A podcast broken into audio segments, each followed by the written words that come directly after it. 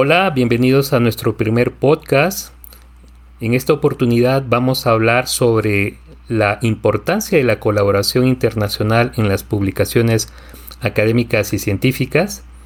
Nos encontramos en este momento con el colega, el pedagogo César Lima y Manta.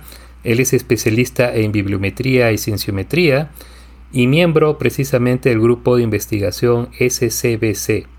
Bienvenido, César. Muchas gracias, Julio, por esta invitación. A tus órdenes. Bien, César.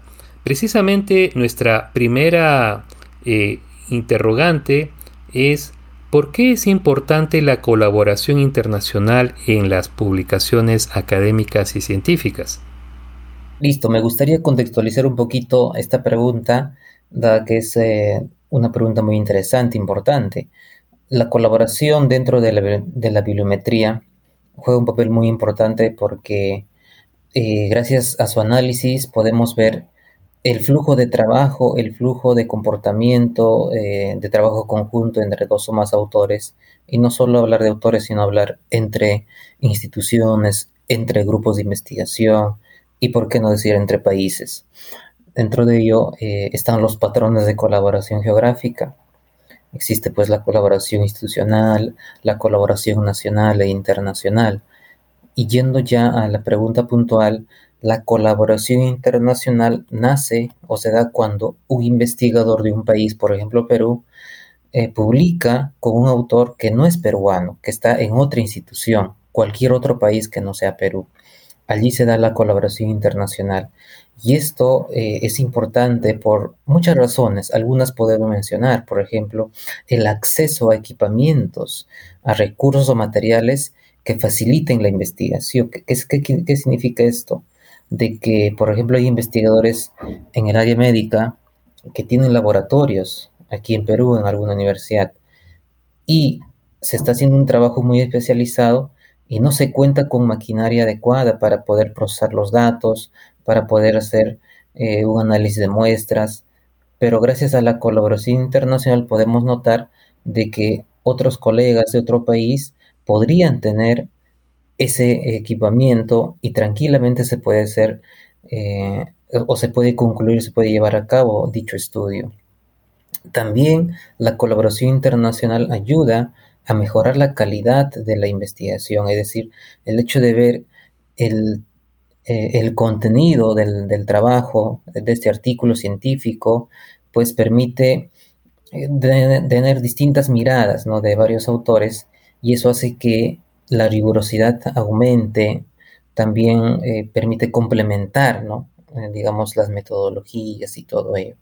Asimismo, la colaboración internacional, dado que va a ser compartido el documento publicado por instituciones de diferentes países. Eso hace que con el tiempo pueda tener mayor posibilidad, ¿no? mayor probabilidad de que tenga citas, ¿no? citas que otros autores valoren y citen tu trabajo. Y esto trae como consecuencia pues, eh, mayor impacto y visibilidad ¿no? de la producción académica y científica.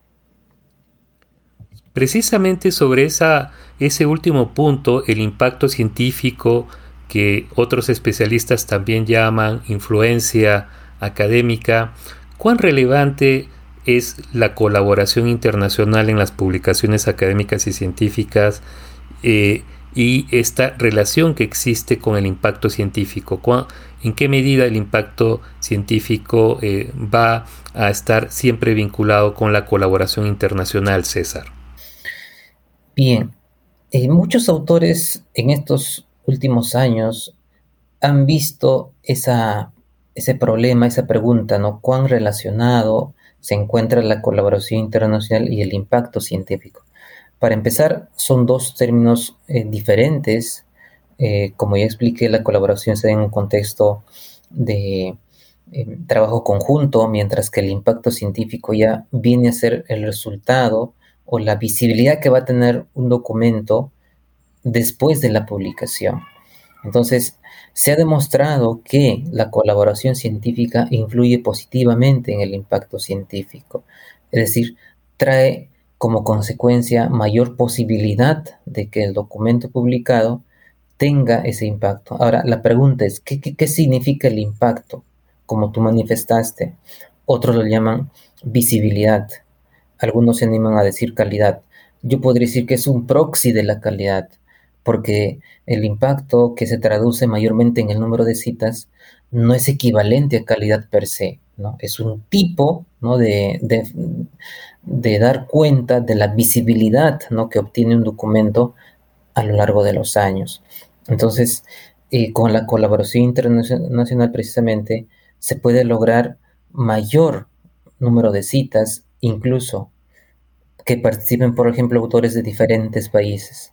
Y ahí se tiene, digamos, mayor amplitud de difusión y por tanto mayor número de citas. Y esta cita se puede traducir en beneficio no solamente para los autores, sino también para las instituciones o incluso para las revistas donde se publica, dado que las revistas son medidas anualmente por eh, indicadores justamente de impacto, llámese el factor de impacto, el una Rank, el Site Score y otros. Bien, muy interesante los alcances que nos da respecto al tema del impacto científico y más bien aprovecharía para que nos comentes un poco eh, los principales alcances de un post que compartiste recientemente denominado Colaboración Internacional Impacto Científico de Universidades Peruanas Más Productivas en Scopus. Cuéntanos un poco eh, los principales alcances eh, de ese primer eh, análisis que llegaste a hacer recientemente sobre las universidades peruanas.